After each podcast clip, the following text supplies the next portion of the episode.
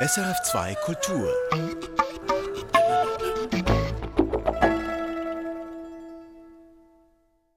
Die Biennale di Venezia ist das wohl prominenteste Großereignis der Kunstwelt, einer Kultursparte, die an Großereignissen nicht arm ist. In diesem Jahr findet die 59. Biennale statt, pandemiebedingt mit einem Jahr Verspätung. Aktuelle Ereignisse, aktuelle Diskurse sind wichtige Themen auch an der Biennale. Die Pandemie, der Krieg in der Ukraine, Klimaschutz, Geschlechtergerechtigkeit. Wie werden diese und andere Fragen an der Biennale reflektiert? Was sind die Highlights, was Schwachpunkte? Darüber diskutieren wir heute im Kulturtalk auf SRF 2 Kultur mit zwei Kunst- und Biennale-Kennerinnen. Claudia Jolles, Chefredaktorin Kunstbüter Zürich und Sabine Schaschel, Direktorin Haus Konstruktiv, ebenfalls Zürich. Mein Name Alice Henkes. Ja, gehen wir gleich in Medias Res. Wenn Sie an die beiden letzten Tage denken, was hat Sie am meisten beeindruckt? Was ist Ihnen im Gedächtnis geblieben? Claudia Jolles. Also das Schönste ist, dass sie überhaupt wieder stattfindet. Und man hat auch gemerkt, die Leute haben richtig Lust drauf, sind voller Energie. Die Pavillons sind sehr vor, äh, sorgfältig gemacht. Auch die Ausstellung ist unglaublich sorgfältig kuratiert. Also man hat das Gefühl, dieses Jahr Pause hat gut getan und man merkt auch wieder, was die Kraft der Kunst ist. Sabine Schaschel? Ja, ich finde auch sehr beeindruckend, dass es eigentlich sehr viele Firsts gibt an dieser Biennale, also die mich zum Teil aber auch sehr erstaunt haben. Beispielsweise hat ja sowohl die USA als auch die UK, also England, die erste schwarze Künstlerin äh, am Start für ihre Länderpavillons. Frankreich hat die erste algerisch-französische Künstlerin in ihrem Pavillon und äh, der nordische Pavillon ist das erste Mal ausschließlich den Samis gewidmet. Also es gibt sehr viele Firsts, die aber auch aufzeigen, in meinen Augen, dass sich der gesellschaftliche Wandel doch äh, irgendwie vollzieht. Also wir haben eine große Diversität, die wir jetzt äh, an dieser Biennale entdecken. Und äh, ich finde, das war auch schon lange überfällig und ich bin auch mal froh, dass das jetzt äh, gemacht wird. Ja. Ich denke, über diese Firsts werden wir sicher noch sprechen, vielleicht nicht über alle, aber über viele davon.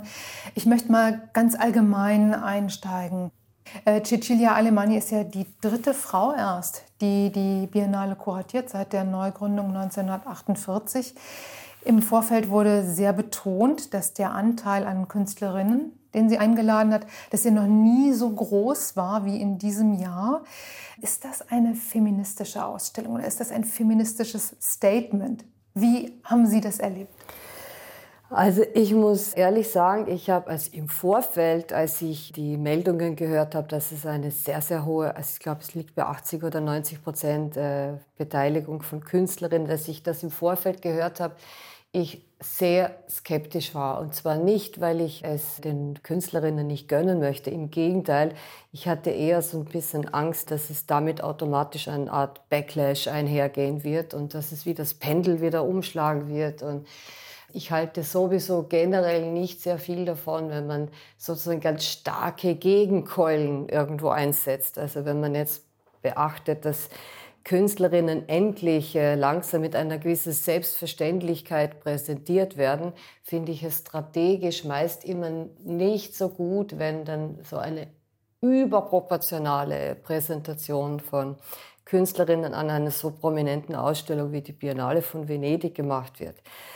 Ich habe leider auch erlebt, dass äh, ich habe Frauen erlebt, die sich sozusagen äh, toastend zustoßen und irgendwie sagen so quasi Hurra, wir haben da jetzt äh, gewonnen, wir sind jetzt endlich repräsentiert und ich halte das wirklich für kein gutes Zeichen, ja, weil es, äh, die Kunstwelt ist divers, die Kunstwelt hat viele Facetten und äh, wenn man in, was auf so ganz stark auf eine Seite sich äh, schlägt, ist das nicht unbedingt etwas, was ich äh, für strategisch sehr gut halte.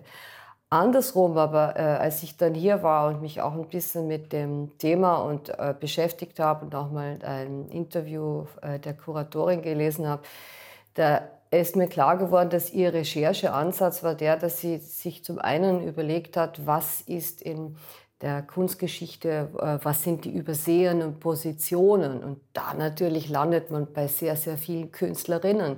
Künstlerinnen wurden historisch sehr stark übersehen.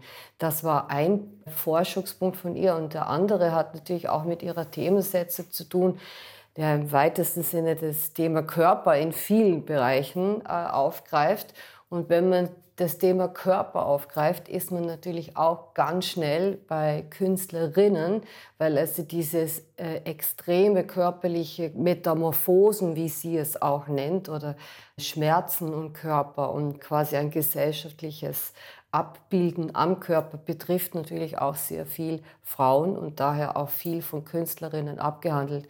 Also in meiner Einschätzung ist sie auf einem kuratorisch recherchierenden Weg bei einer großen Anzahl von Künstlerinnen gelandet.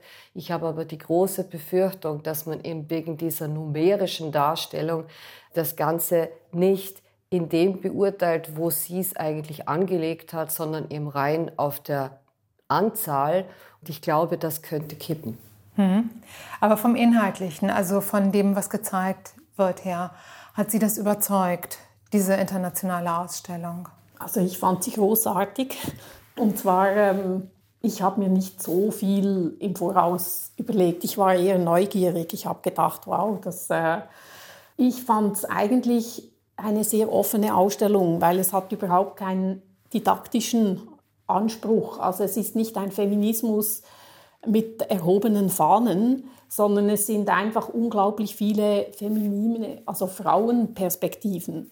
Und das ist, wenn man dann so durchgeht, spürt man schon, dass es ein anderer Blick ist auf die Welt. Es hat viel weniger so Hightech-Geschichten oder es hat sehr viel Malerei, viel Zeichnung, sind sehr unmittelbare Materialien. Der Körper ist das durchgehende Thema und für mich hat es eine große Selbstverständlichkeit und ich war auch mit vielen Männern unterwegs und ich hatte wirklich durchwegs gute Rückmeldungen. Alle waren irgendwie angetan, weil es so persönlich ist. Die Werke sind persönlich, sie haben alle Raum, es ist kein gegenseitiges sich erschlagen. Man läuft durch und man ist eigentlich nicht erschlagen. Man ist schon müde nach einem Tag. Man sieht mehr Kunst, als man sonst im ganzen Jahr sieht die Augen sind voll. Am Schluss des Tages hat man einen Kopf wie ein Bienenhaus. Aber es ist unglaublich, was man alles zu sehen bekommt. Ich hatte den Eindruck, dass es im Gesamten eine recht museale Ausstellung ist im Sinne von sehr schön komponiert, sehr schön ähm, kombiniert und präsentiert. Im Gegensatz zu anderen Biennalen, wo ich so das Gefühl hatte, das wird einfach mehr so so als, als Statement da irgendwie so hingeklotzt. Also das ist bei ihr definitiv anders. Also ich finde es eine wirklich hervorragend kuratierte Biennale und das äh, finde ich unterscheidet sie sehr wohl von vielen Biennalen, die vorher gemacht worden sind, wo alleine schon mit der Titelgebung so ein allgemein Schauplatz bedient wurde. Und hier ist der Titel zwar, wenn man ihn nicht weiß, wo er herkommt, auch ein bisschen irreführend, aber sobald man irgendwo die Basics erfahren hat, steigt man in ein Thema ein. Erklären wir ihn kurz. Also gerne, The Milk of Dreams ist per se an sich ja nicht so gut verständlich. Äh, man merkt aber sofort, es ist eigentlich etwas Surreales, weil die Milch der Träume, das ist nichts Reales, versteht man nicht, gibt es nicht.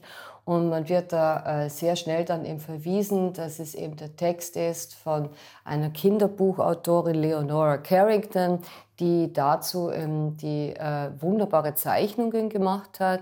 Da gibt es beispielsweise Figuren, die statt Ohren Flügel haben und so weiter. Eben, also, geht es auch um Transformation. Ne? Genau, es geht um Transformation, hm. es geht um, um, Körper, es geht um, dass man selbst sich transformieren und in viele verschiedene Existenzformen transformieren kann. Und das ist etwas, was sie natürlich mit diesem Thema dann aufgreift. Also sobald man diesen Kontext hergestellt hat, versteht man die Biennale als eine exzellent und wirklich sehr, sehr präzise kuratierte Ausstellung. Mhm. Aber gleichzeitig ist sie überhaupt nicht unbedarft. Oder ja. man denkt dann so aufs erste Jahr, eine feminine Biennale, das geht dann ganz sanft zu und her.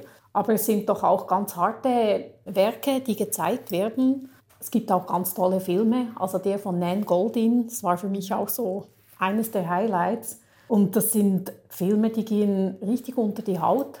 Aber weil sie so sorgfältig präsentiert sind, ist diese Überforderung ist eigentlich sehr dosiert. Also man kann sich wirklich von einem Werk zum anderen immer wieder neu einstellen. Gut, also ich denke, wir können festhalten, die internationale Ausstellung, die hat Sie beide überzeugt. Sie hören den Kulturtalk auf SF2 Kultur von der Kunstbiennale Venedig mit Claudia Jolles, Chefredaktorin Kunstbüter Zürich und Sabine Schaschel, Direktorin Haus Konstruktiv, ebenfalls Zürich. Mein Name Alice Henkes. Kommen wir zu den Giardini, zu den Länderpavillons. Ich möchte mit dem Schweizer Pavillon beginnen, der in diesem Jahr von der Künstlerin Latifa Etschatsch bespielt wird, die marokkanisch-französische Wurzeln hat. Sie arbeitet mit Objekten und Installationen im Bereich zwischen Poesie und Politik, wie sie das selbst einmal gesagt hat. Im Schweizer Pavillon hat sie eine große Installation, eine Rauminstallation, für die sie so eine Art ähm, Landschaft gestaltet hat aus recyceltem Material hat sie ähm, Objekte gebaut, die wie Felsen wirken und gleichzeitig wie überdimensionierte Körperteile, also Köpfe, Hände. Diese Arbeit, ähm, hat sie Sie überzeugt? Ich habe das sehr gut gefunden. Ich bin auch zu einem Zeitpunkt in den Pavillon gegangen, wo ich fast alleine war und äh, man kommt da so rein, man spürt das Knirschen allein schon der Schritte und kommt dann in diesen Raum mit diesen übergroßen Figuren äh, beziehungsweise Körperteilen. Das sind ja so Hände, die wie so miteinander agieren oder so Köpfe, die sich einander zulehnen in Übergröße. Und äh, es gibt dann ein rotes Licht und das rote Licht führt einen da durch diesen Raum und es hat eine gewisse Dramaturgie, dieses Licht. Ich habe mich tatsächlich ganz schnell an ein Konzert erinnert gefühlt. Also ich glaube, der Titel heißt auch Concerto. The Concert. Oder The Concert, ja, genau. Und äh, so von daher konnte ich das sehr gut nachvollziehen. Der Sound hat allerdings gefehlt. Also der Sound äh, ist, glaube ich, nur punktuell vorgesehen, aber nicht. Nee, gar nicht. Das gar nicht. Den gibt es nur auf Vinyl oder über einen Link. Der Sound in, in der Installation, der ist tatsächlich das Licht. Tatsächlich das Licht. Also äh, ich fand, das Licht funktioniert, also es hat tatsächlich so was Körperliches, also der Körperlicht, die Skulpturen, das Ambiente. Man ist in so einer Art Konzert und äh, das geht alles über den Kopf. Also das Konzert ist im Kopf und das finde ich eigentlich schon ganz interessant. Ich war ein zweites Mal drin, als mehr Leute da waren. Es hat eine vollkommen andere Stimmung. Also das fand ich sehr interessant zu sehen, was eigentlich äh, so wenige Mittel wie Licht, das Knirschen von dem äh, holzigen, sandigen Material unter den Füßen und diese Kies, Kies, Kies, Kies ne? ist es, Entschuldigung. Mhm. Kies, ja, genau. Äh, was das eben so macht, fand ich ganz interessant, ja.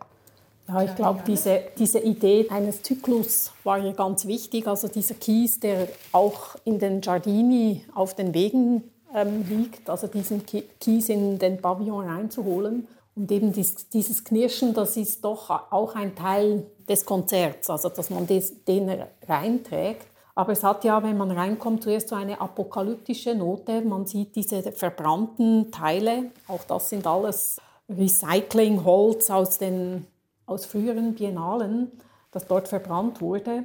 Und für mich hat es so eine ich habe natürlich sofort an die Ukraine, an den Krieg gedacht, aber das war sicher nicht ihr Thema. Aber ich denke, das zeigt auch die Offenheit von Kunst. Also wenn gute Werke wie dieses Werk, die sich auch immer wieder neu aufladen durch die Situation.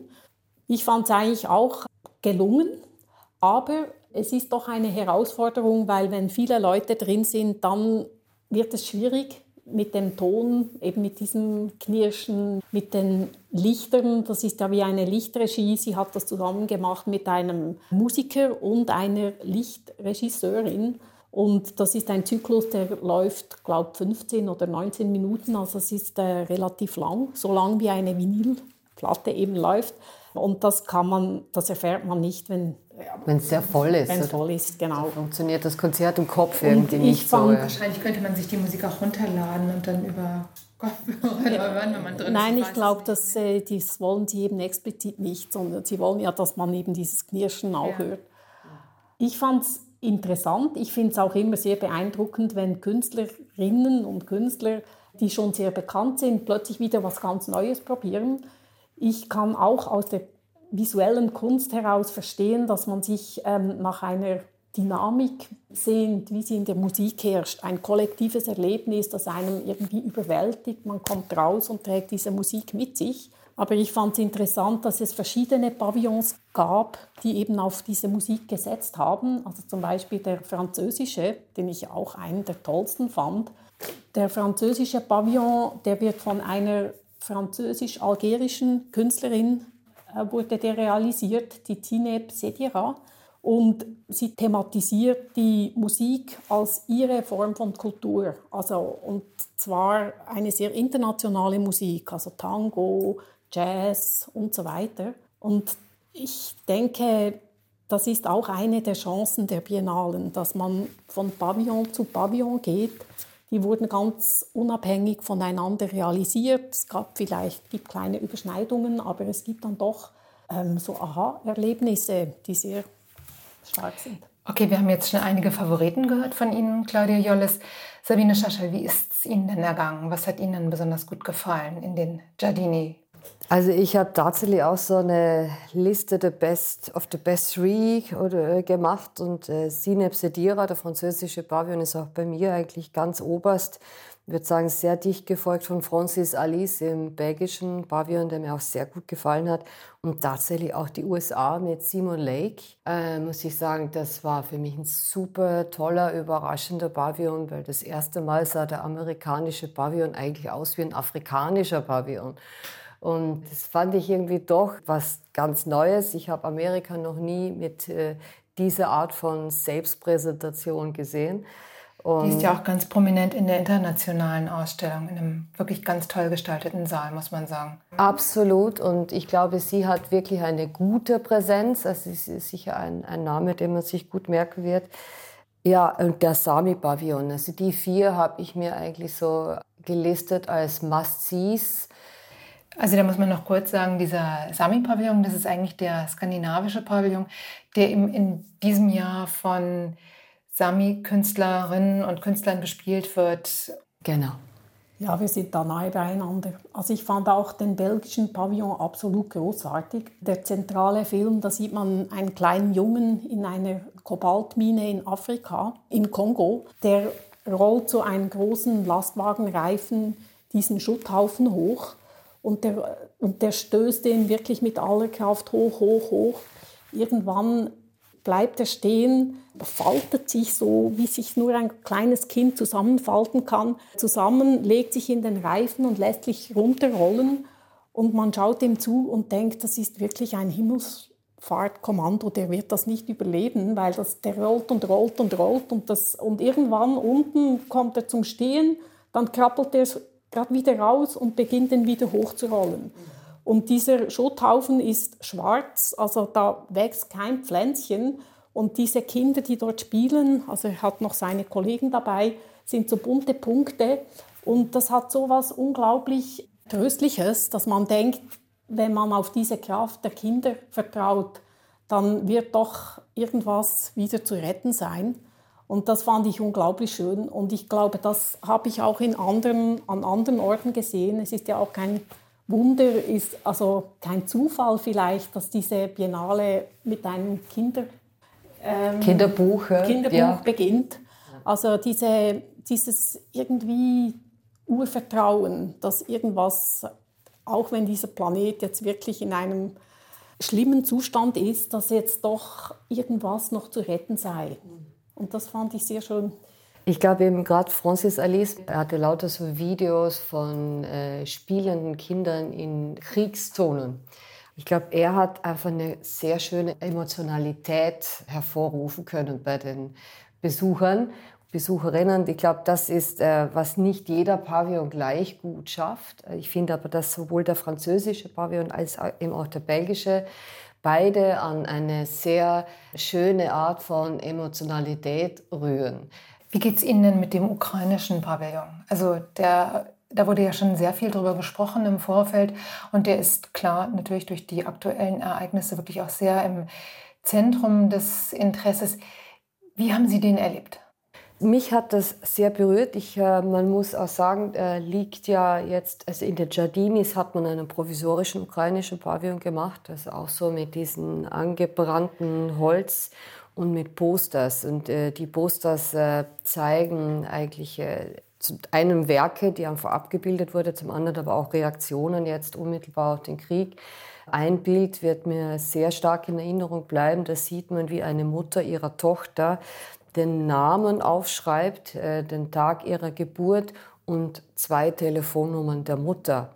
Also die Mutter hat sich da überlegt, es sollte in den Kriegswirren die Tochter verloren gehen, dass man die Tochter wieder äh, ihr zuordnen kann. Also das ist natürlich schon ein Bild, das geht einem irgendwo sehr, sehr nahe und diese Präsentation ist wichtig. Krasserweise ist es quasi äh, schräg gegenüber vom russischen Pavillon, der ja da in seiner Pracht und Herrlichkeit völlig leer dasteht. Ich habe gehört, er wird bewacht. Habe ich zwar jetzt nicht gesehen, aber äh, auch das ist eigentlich absurd. Also es stand fast immer jemand da. Aber an und für sich eine sehr absurde Situation. Ein russischer Pavillon, der bewacht wird. Ein ukrainisches äh, Struktur, ist einfach eine Holzstruktur und dann die äh, Sandsäcke, ein Turm aus gefüllten Sandsäcken und es ist eine sehr krasse Gegenüberstellung eigentlich. Ich habe mir auch überlegt, ist es richtig, dass jetzt russische leer ist, weil ich ja immer denke, dass die Kunst ganz wichtig ist. Also der Dialog ist wichtig. Aber ich, glaub, ich verstehe, dass die russischen Künstler sich zurückgezogen haben. Denn ähm, in so einer Situation kannst du nicht als Einzelner für, dieses, für deinen Staat hinstehen gerade weil du ja nicht für ihn hinstellen willst. Und ich glaube, für russische Künstler ist es eine Katastrophe. Also ich bin mit einigen im Gespräch und die sagen, da geht ein Schisma durch ihre Familie, durch ihre ganze, durch ihr Freundeskreis. Also das ist eine Situation, die kann man sich nicht vorstellen, genauso wenig wie für die Ukrainer, die in der Ukraine geblieben sind. Aber ich finde ganz wichtig, dass, dass eben so eine Biennale diese Gegenüberstellungen ermöglicht, auch wenn es jetzt diesmal mit Abwesenheit eigentlich geschieht. Und der Ausstellungsteil im Länderpavillon der Ukraine im Arsenale, also mit der Installation von Pavel Markov, wie haben Sie die wahrgenommen? Also das fand ich eigentlich super, weil ja. ich gedacht habe, das heißt ja Fountain of Exhaustion, also Brunnen der Erschöpfung. Genau. Und er hat ihn aus ganz anderen Gründen. Er hat ihn damals gemacht, als die Sowjetunion zusammengebrochen ist und die Uk genau und hat dann und damals ging es eigentlich um diese leeren Brunnen in Kiew und quasi diese diese fehlende Vitalität der Gesellschaft, der ukrainischen Gesellschaft. Er hat es dann eigentlich für Venedig bestimmt, weil er damit sagen wollte, Venedig ist eine untergehende Stadt, die lebt nur noch von den Touristen. Dann gab es den Blick auf die schmelzenden Gletscher und heute ist es der Krieg. Also ich finde es ein tolles Bild, weil es ist ja eine Pyramide mit, Wasser, mit Trichtern, aus denen Wasser tröpfelt und oben fließt es noch, unten tröpfelt es nur noch und dieses Bild des quasi der fehlenden Vitalität ist ein gutes Bild, das ich unglaublich breit jetzt äh, verknüpfen lässt. Ich möchte noch auf einen anderen Punkt kommen. Sie haben das vorhin schon angesprochen. Also es gibt ja in diesem Jahr unheimlich viele ähm, Firsts. 80 Länder sind in diesem Jahr mit nationalen Pavillons vertreten. Davon sind fünf zum ersten Mal dabei. Und zwar Kamerun, Namibia, Nepal, Oman und Uganda. Für mich klingt es immer so ein bisschen so, ähm, wenn das verkündet wird, ja, die sind jetzt das erste Mal dabei, als ob man damit irgendwas geschafft hätte als Nation. Aber also was eigentlich? Um was geht es da? Um Anerkennung? Ich glaube, die, die große Bedeutung besteht äh, äh, darin, gesehen zu werden. Jeder ringt nach Sichtbarkeit Und das ist auch komplett nachvollziehbar. Also äh, wenn man sich auch überlegt, die, äh, die Welt und die Kunstwelt ist äh, viel globaler geworden. Man will gesehen werden. Und das ist, glaube ich, auch, warum die Länder, das Konzept der Länderpavillons, obwohl man sie immer auch so ein bisschen hinterfragt und ob das überhaupt noch zeitgemäß sei. Aber je mehr Länder hinzukommen, desto mehr nivelliert sich ja das eigentlich auch. Es wird ja den großen Länderpavillons, die halt die Ursprung, die ersten waren und die in den Giardinis groß äh, markieren, die kann man aus dieser Hierarchie schwer wegdenken. Ich finde aber, dass beispielsweise die Niederlande das ganz gut gemacht haben. Die haben ja ihren Pavillon äh, ich glaube, Kasachstan übergeben. Ich bin mit Kasachstan war das und glaub, ja. sind selbst nach außen gegangen ist. Also haben die Giardinis verlassen. Das fand ich ist ein sehr interessanter Schachzug, wenn man das jetzt äh, so sehen will, gewesen. Aber es hilft viel mehr, um einfach mal diese Machtverhältnisse ein bisschen durcheinander zu wirbeln. Weil selbstverständlich ist der Giardini ein, ein, ein Konzentrationsort und jede Biennale, jeder Biennale-Besucher, Besucherin beginnt dort. Und äh, die Pavillons, die im Außenbereich sind, die kämpfen ein bisschen mehr um Sichtbarkeit. Nicht? Und das fand ich einen sehr schönen äh, Zug von den Niederlanden, dass man das quasi wie mal abgetauscht hat. Ja. Es ist auch eine symbolische Frage und das ist, ähm, ich weiß nur, damals in Russland, also vor der Perestroika, die haben immer von der Weltkunst gesprochen. Die Weltkunst war immer irgendwo und sie waren einfach am Rande, sie waren nicht dabei. Und einfach diese symbolische Akt, dass man hier dabei ist. Und da bietet Venedig endlose Möglichkeiten, weil es ist doch eine große Lagunenstadt. Und da, es hat etwas sehr Integratives, aber es lässt sich auch nicht kontrollieren. Und das finde ich eigentlich toll. Okay, eine letzte Frage. Was wollen Sie noch anschauen an der Biennale oder im Umfeld der Biennale? Sabine Schaschel. Es gibt noch ganz viele sogenannte kollaterale Events oder Veranstaltungen, zu denen ich noch nicht gekommen bin. Und äh, ganz äh, weit oben steht jetzt nochmal die Ausstellung von Marlene Dumas in Palazzo Grassi. Und Claudia Jolles? Habe ich mir auch notiert und den Bruce Naumann natürlich. Aber es gibt sicher auch vieles, die äh, Salzmagazine, also Gut, vielen Dank Ihnen beiden. Das war der Kulturtalk auf SRF2 Kultur von der Biennale Venedig mit Claudia Jolles, Chefredaktorin Kunstbüter Zürich und Sabine Schaschel, Direktorin Haus Konstruktiv, ebenfalls Zürich. Mein Name Alice Henkes. Die Biennale di Venezia, wenn Sie sie besuchen wollen, die dauert noch bis zum 27. November. Was sind Ihre Gedanken zu unserem Gespräch? Schreiben Sie uns gern an kontext.srf.ch.